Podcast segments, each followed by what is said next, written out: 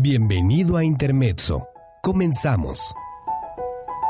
Igor Stravinsky fue una de las figuras más influyentes de la música del siglo XX. Nació el 17 de junio de 1882 en Rusia. En 1914, al estallar la Primera Guerra Mundial, Stravinsky se trasladó a Suiza. En 1920 se trasladó a París de esta época datan sus célebres sinfonías para instrumentos de viento, compuestas a la memoria de Claude Debussy, la ópera cómica Mavra y el ballet Cantata Lenoces. Cierra tus ojos, abre tus oídos y disfruta de lo más selecto de la música clásica en armonía plena.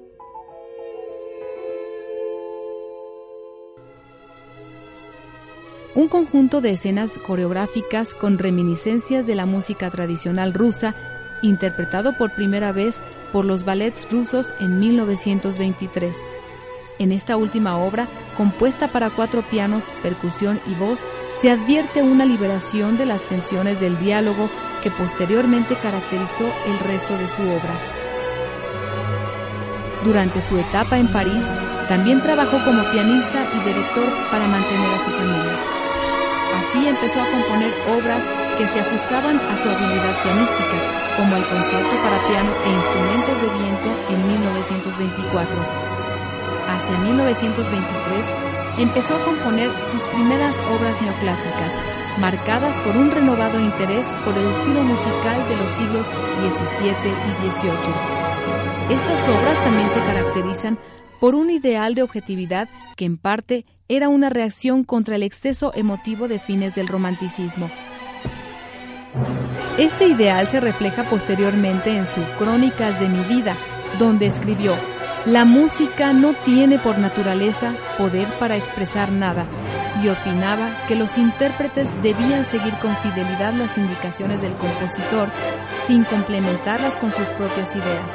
Esta posición estética tuvo un fuerte impacto en la música moderna.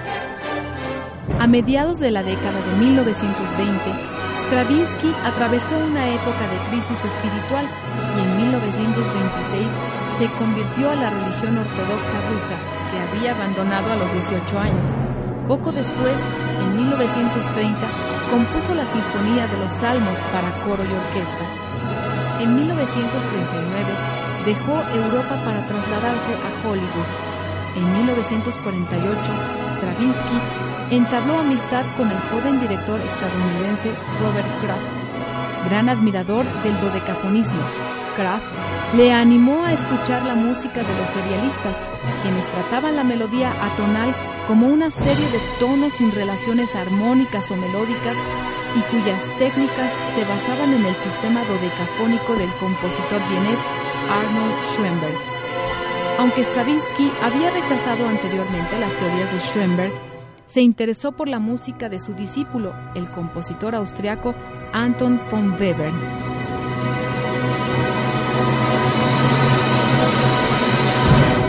Poco a poco, Stravinsky empezó a utilizar las técnicas seriales, integrándolas a su manera, como había hecho con todas las anteriores influencias musicales, en composiciones como Movimientos para piano y orquesta y su última gran composición, Requiem Canticles. En 1967, con 85 años y con una salud débil, dirigió su última grabación. Falleció el 6 de abril de 1971 en Nueva York y fue enterrado en Venecia, cerca de la tumba de Diaghilev. Durante su vida, Stravinsky experimentó con muy diversos estilos musicales, desde las melodías tradicionales rusas hasta el primitivismo, el jazz, el neoclasicismo, la bitonalidad, la atonalidad y el serialismo. Su gran habilidad como compositor residía en parte en su capacidad para seguir evolucionando y en hacer suyas las técnicas nuevas. Según sus palabras, seguir un solo camino es retroceder. Las obras de Stravinsky, por su originalidad, fuerza y racionalidad, reflejaron y a la vez influyeron en las corrientes más importantes de la música del siglo XX.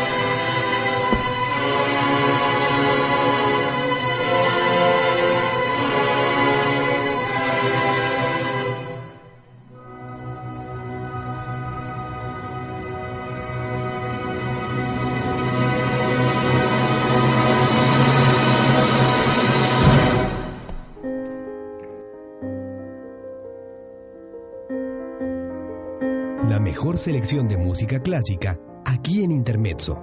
Vamos a una pausa y continuamos.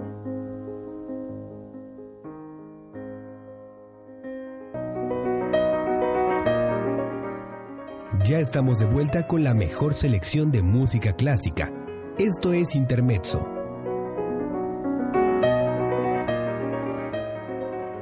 Enrico Caruso nació en Nápoles el 25 de febrero de 1873 y murió el 2 de agosto de 1921.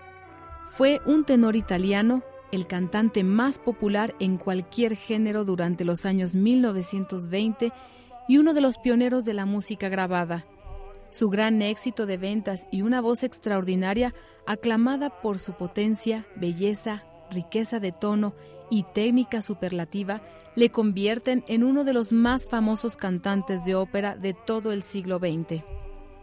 Con su estilo de canto, Enrico Caruso fijó un estándar, influyendo en prácticamente todos los tenores en los repertorios italianos y franceses.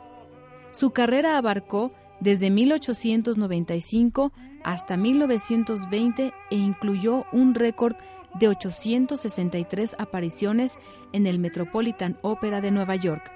Sin embargo, su trayectoria fue interrumpida por una infección fulminante que le mató a la edad de 48 años, en el pináculo de su carrera. Cantó en muchas de las salas de ópera más importantes del mundo, incluyendo el Teatro San Carlo de Nápoles, el Teatro Cervantes, Teatro de la Scala de Milán, el Teatro Colón de Buenos Aires y el Covent Garden de Londres, aunque es más conocido por haber sido el primer tenor del Metropolitan Opera en Nueva York durante 17 años. El célebre director de orquesta italiano Arturo Toscanini, que dirigió algunas de las óperas que Caruso cantó en el Metropolitan, le consideraba uno de los más grandes artistas con los que él había trabajado. El repertorio de Caruso era de unas 60 óperas, casi todas cantadas en italiano, aunque también cantaba en francés y en inglés, con un fuerte acento italiano. Asimismo, tenía un repertorio de unas 500 canciones, desde canciones napolitanas y tradicionales de Italia hasta temas populares de la época. Por otro lado, fue el primer vocalista de la historia en realizar grabaciones sonoras de canciones. Durante su carrera realizó cerca de 260 grabaciones y ganó millones de dólares con la venta de sus discos de 78 revoluciones. El 8 de abril de 1904 grabó Mattinata, una canción de Ruggiero Leoncavallo, la que se considera como la primera canción compuesta exclusivamente para ser grabada. Caruso y la industria fonográfica hicieron mucho para promoverse en las dos primeras décadas del siglo XX. Su registro de 1902 de Vesti la Giubba de Pagliacci de León Cavallo fue el primer disco con un millón de ejemplares. Caruso grabó algunas canciones en español como La Partida, Noche Feliz, Granada y A la Luz de la Luna. Como curiosidad, Cabe destacar que solo un film de 1951 ha intentado retratar su figura, El Gran Caruso, de Richard Trott, en la piel del actor y cantante estadounidense Mario Lanza, acompañado por Anne Blythe, supone una biografía convencional pero con atractivos.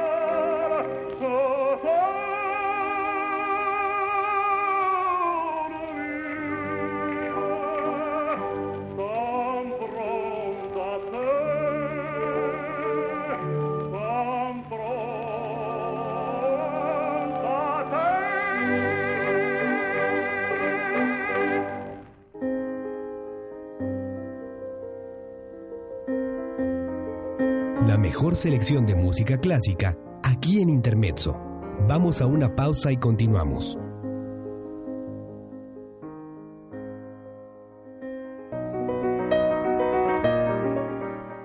Ya estamos de vuelta con la mejor selección de música clásica. Esto es Intermezzo. El compositor italiano Ennio Morricone nació en Roma en 1928. Es considerado uno de los más grandes autores de música para el cine de todos los tiempos, pues ha compuesto la banda sonora de más de 400 películas.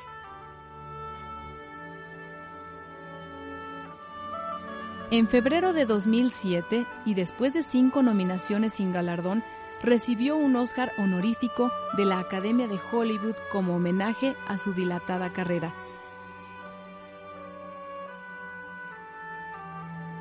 Hijo de un trompetista y de una ama de casa, Ennio Morricone fue el mayor de cinco hermanos. Con solo 10 años, Morricone se matriculó en el Conservatorio de Santa Cecilia para estudiar trompeta. En 1943, viendo las impresionantes dotes de Ennio Morricone para la armonía, el profesor Roberto Cayano lo animó a iniciar seriamente los estudios de esta disciplina. Al completar el curso en solo seis meses, le sugirió que encaminase su formación hacia la composición. El director Alberto Flamini lo escogió como segundo trompeta para su orquestina, en la que doblaba las líneas del primer trompeta que no era otro que Mario Morricone, su propio padre. Con esta formación se acostumbró a los escenarios profesionales tocando en diversos hoteles de Roma para las tropas americanas establecidas en territorio italiano al término de la Segunda Guerra Mundial. Después de obtener el título de trompetista, inició su carrera como compositor, dedicándose particularmente a la música vocal y de cámara, su producción culta abarca piezas corales, lead, música incidental y de cámara. En 1955 comenzó a arreglar música para películas, actividad que interrumpió por su servicio militar. La creciente actividad cinematográfica le haría abandonar la faceta culta de su producción, sobre todo a raíz del estruendoso éxito de la música para El bueno, el malo y el feo de Sergio Leone. La fórmula de Morricone era tan sencilla como efectiva, orquestaciones poco densas, pero con un sonido seco y transparente que años más tarde inspiraría a muchas bandas de rock, temas que se clavaban inmediatamente en la memoria del oyente, y un enorme respeto por la trama y los personajes del filme. Músico de gran intuición, Morricone dejaba hablar a la historia y huía de divismos de autor. No olvidemos que una curiosa teoría de Morricone es la de que la música de un score no pertenece al compositor, sino al filme. Lo que prima es la necesidad de la historia que cuenta la película. A partir de 1970, inició una nueva actividad, la pedagógica maestro de composición en el Conservatorio de Frosinone. Un año más tarde, después de trabajar siempre en Europa, aceptó el encargo para componer la música de El Factor Humano. Su relación con Estados Unidos nunca fue positiva. El estilo de vida estadounidense no le atraía en absoluto. Se negó a instalarse en Los Ángeles y más aún a aprender inglés. Aún así, fue nominado cinco veces al Oscar la primera en 1979 por el western Días del Cielo. En 1984 compuso la que muchos consideran su mejor partitura, la banda sonora de Érase una vez en América, el último filme de su amigo Sergio Leone. Volcado hacia finales de la década de 1980 y la primera mitad de la década de 1990, en su producción culta, Morricone recibió un auténtico rosario de premios, homenajes y reconocimientos en forma de programaciones y ciclos de conciertos a lo largo y ancho de toda la geografía italiana. Sorprendentemente, en la edición de los Oscar del 2007, Ennio Morricone recibió por fin una estatuilla por parte de la Academia en reconocimiento a su inmensa carrera. Un premio que llegó cuando Morricone ya no lo necesitaba pero que según reconoció finalmente me lo quedaré.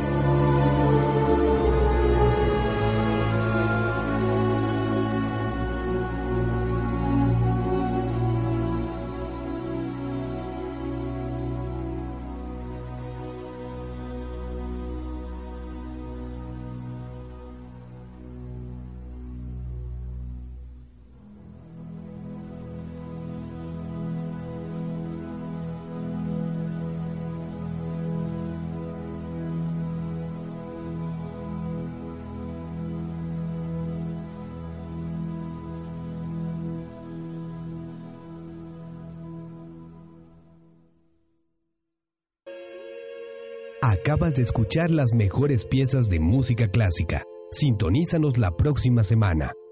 Continúa escuchando UBAC Radio